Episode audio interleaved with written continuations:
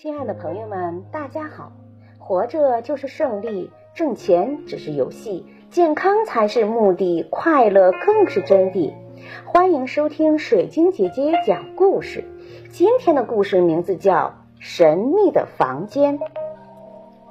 在一个跨国公司里，总经理嘱咐全体员工，谁也不要走进八楼那个没有挂门牌的房间。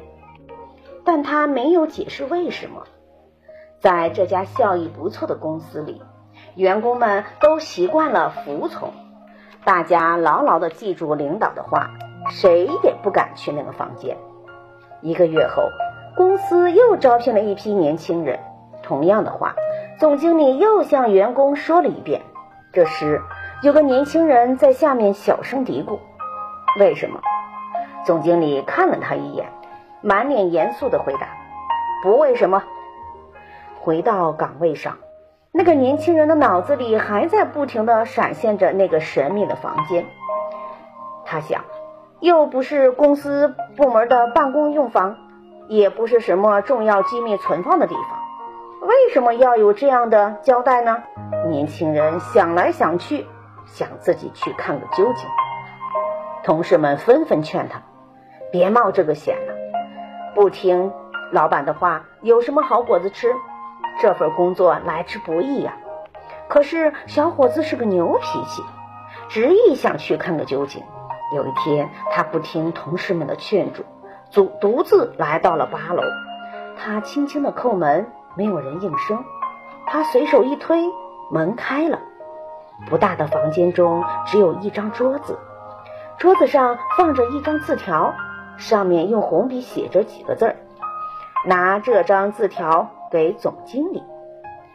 小伙子很失望，但既然做了，就做到底。他拿着字条去总经理办公室。当他从总经理办公室出来之后，所有的员工都看着他。可是小伙子不但没有被解雇，反而被任命为销售部经理。这个时候。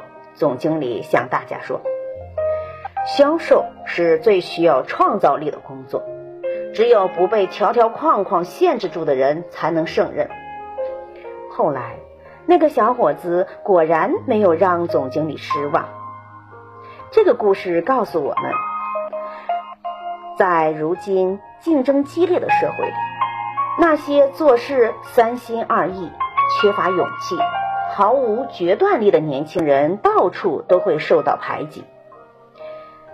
但凡向往成功的年轻人，不但要做到意志坚定，还要迅速的把握住机会，鼓起勇气，立即行动。